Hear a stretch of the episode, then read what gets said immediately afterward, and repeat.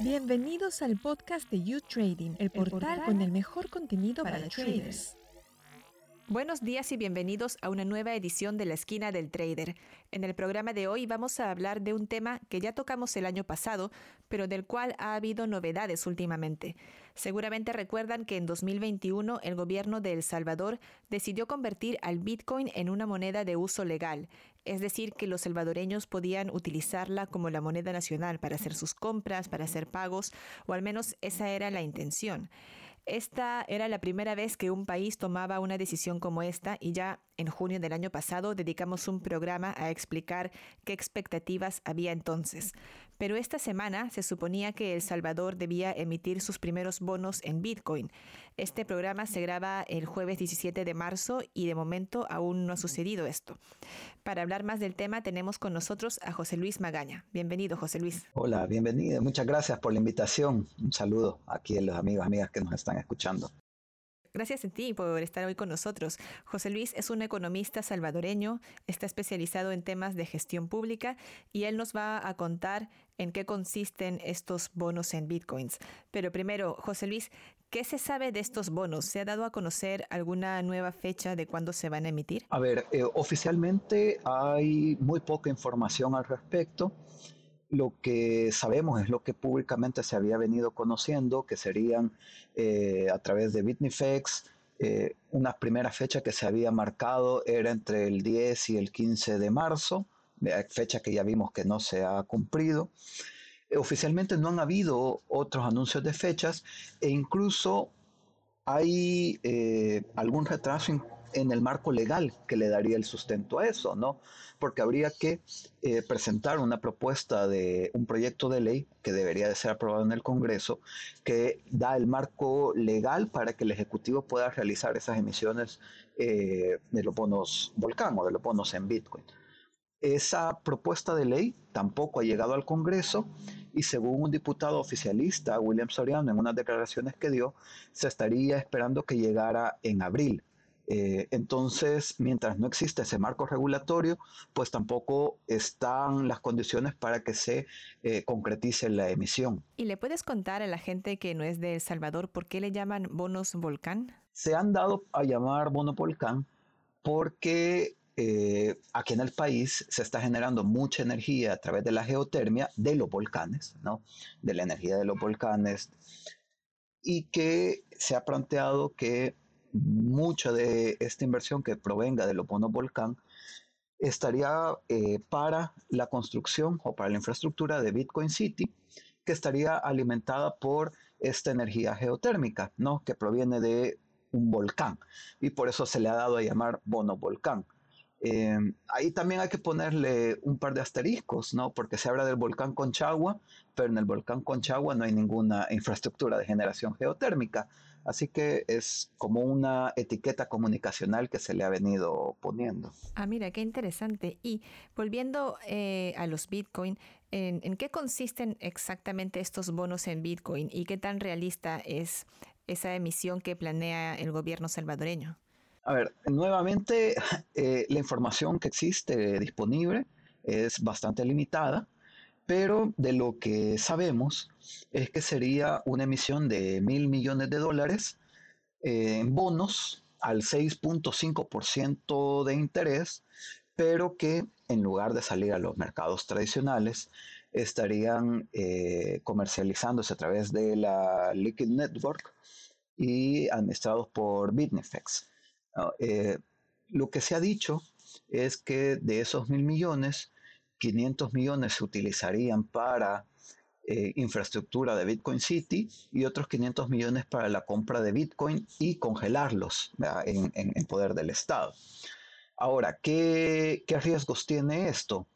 Bueno, podemos ver dos riesgos, uno a nivel de inversionistas, vea, quienes ponen plata en esto, y otro a nivel del Estado. En términos de inversionistas, eh, quienes meten plata, quienes comprarían esos bonos Volcán, el principal riesgo es el, riesgo asociado a cualquier emisión de, bonos, que es justamente por lo que el gobierno está buscando esta alternativa eh, a través de, la Liquid Network en lugar de los mercados financieros internacionales, que tiene que ver con el riesgo asociado a que el país llegue a caer en impago, ¿no? Ya lo que pasa es que desde el 2019 que asumió esta administración, la deuda pública ha venido aumentando a un ritmo bastante fuerte. O sea, se ha sido un crecimiento cerca del 25% de la, de la deuda pública entre junio y diciembre, junio de 2019 y diciembre de, del año pasado. Y entonces los mercados financieros ya están viéndole con mucho riesgo al país, vea, mucho riesgo de caer en impago. Entonces el gobierno busca esta otra alternativa a través de los bonos volcán para acceder a financiamiento sin pasar por los mercados financieros tradicionales.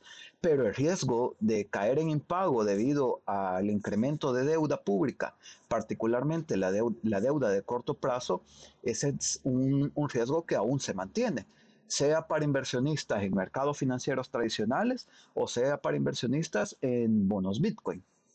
Y en términos de, de, los riesgos para el Estado, tiene que ver también con la parte un poco de la volatilidad del Bitcoin, ¿no? Porque eso significará que los aumentos de precios de, del Bitcoin hará que la, la deuda del, del, Estado aumente, ¿no? Y la, eh, cuando el, el, precio del Bitcoin caiga, pues entonces la deuda del el Estado disminuye. Entonces ahí va, va a ser un reto en términos de la gestión pública, cómo se van a denominar esos bonos volcán y cómo van a entrar dentro de la contabilidad gubernamental. Y ya ha pasado más de medio año desde que el Bitcoin fuera, al menos oficialmente, declarado moneda de uso legal en El Salvador, donde la otra divisa es el dólar estadounidense. Eh, ¿Qué tanto se ha llegado a implantar el, Bitcoin? Eh, ¿Se ve en las calles negocios eh, aceptando Bitcoins y gente usándolos para pagar? La verdad es que ha sido muy poca la penetración que ha tenido. Eh, más allá de pequeñas burbujas, de pequeños clusters eh, como en el Sonte o en, ese, en esos lugares un poco más turísticos, pero a nivel de cotidianidad realmente no ha tenido mayor impacto eh, el Bitcoin. Algunas cadenas grandes, pues sí que reciben pagos en Bitcoin, pero no es algo que ves en las calles, ¿no? A gente haciendo transacciones en Bitcoin o en cualquier wallet. Mucho de esto tiene que ver con que hubo muy poca información eh, a la hora de la implementación y que la estrategia de propaganda del gobierno eh, siempre estuvo eh, amarrada al archivo app, a la, billetera gubernamental, que ha tenido muchos problemas. Y, y entonces en la cotidianidad frente a la falta de información, frente a la falta de capacitaciones, frente a la falta de educación financiera y tecnológica, en la cotidianidad, en la calle, en el día a día, eh, mucho se asocia a Bitcoin con la archivo, con la, la billetera gubernamental. Y para la gente de a pie, utilizar Bitcoin es casi un sinónimo de utilizar Chivo Wallet. Y como Chivo tuvo muchos problemas eh, o ha tenido muchos problemas técnicos, muchos problemas de seguridad, pues entonces todos los problemas asociados al archivo wallet en el, día a día, en el a pie de, del salvadoreño, de salvadoreña, eh, pues también parece que son problemas de Bitcoin. Entonces, la estrategia de propaganda del gobierno ha hecho que los problemas de Chivo se trasladen en la percepción, en la subjetividad, a que sean también problemas de Bitcoin. Ah, entonces, esta Chivo Wallet es una billetera virtual que, el gobierno puso a disposición de la gente y que no ha estado funcionando bien. Sí, es una billetera gubernamental, eh, aunque está manejada por una empresa privada que se llama Chivo, Chivo SADCB, que es una subsidiaria de una subsidiaria de una empresa estatal. Eh, entonces, si bien recibe fondos públicos, pero no llega a la jurisdicción en términos de transparencia y de control del sector público y que ha tenido tantos problemas en términos de su implementación, la, billetera, como incluso en, términos de seguridad. Muchos usuarios, yo incluido, eh, hemos sido parte de un, o, hemos sido víctimas de un robo de identidad en ese archivo app. Es decir, mi, mi número de identidad ya está registrado como que yo soy usuario, sin embargo yo ni siquiera había descargado la aplicación. ¿Se le ha dado automáticamente a los salvadoreños esta app o tenías que solicitarla? No, tenías que descargar y hacer tu registro, pero utilizando tu número de identificación nacional. Tu, eh, entonces, hay, han habido, por solo una organización, eh, ha logrado conjuntar más de 3.000 denuncias de ciudadanos y ciudadanas que eh, han reportado que su número de identidad ha sido utilizado para registrarse en ese archivo app sin que ellos o ellas hayan dado ninguna autorización ni hayan descargado siquiera la aplicación. Y, volviendo a los bonos, eh, José Luis, estos estaban o debían estar dentro de un paquete más grande de medidas económicas, ¿no? Eh, ¿Nos puedes contar un poco de eso? Hace unas semanas, el, bueno, el presidente Bukele eh, tuiteó que iban a presentar 52 reformas eh, para generar libertad, decía él. Eh, creo que muchas de esas reformas, bueno, oficialmente tampoco hay información, esa es una, una constante realmente en, en, en, esta implementación del Bitcoin, no hay, no hay información pública disponible pero eh, creo que tienen mucho que ver con todos los anuncios que se han venido prometiendo, ¿no? Todo aquel tema que se hablaba de que eh, en Bitcoin City no se iban a pagar impuestos, más allá del IVA, que se iban a degravar las... Eh, todas las ganancias de capital, que se le iba a dar ciudadanía a quienes compraran Bitcoin. Todos esos anuncios o todas esas promesas que se hicieron en el marco del lanzamiento de, Bitcoin City o, o de las diferentes declaraciones que ha dado el gobierno todavía no son realidad, ¿no? Porque tienen todo un proceso legal que, darse. Entonces me imagino que muchas de, esas reformas, de esas 52 reformas que le ha anunciado, van por ese sentido. Pero de nuevo no puedo afirmar nada porque no tengo información o no existe información pública disponible al respecto todavía. Y alrededor del mundo, eh, muchos países emergentes y también desarrollados están sufriendo las consecuencias de la invasión rusa a Ucrania a través de una inflación galopante. ¿Cómo se siente eso en una economía como la de El Salvador, donde prácticamente no hay política monetaria, ¿no? Porque la divisa que se usa es una extranjera. Justamente desde el 2001 el dólar eh, circula como moneda local también, como moneda de curso legal. Eh, y lo que ha hecho es que todo el proceso inflacionario se recibe directamente en la economía salvadoreña. Y no solo por el, ámbito monetario, sino además por eh, la enorme apertura que existe al mercado internacional y la baja construcción de matriz productiva local. Entonces, esa es una tormenta perfecta para que todos los efectos en el mercado extranjero tengan una transmisión directa en la economía nacional.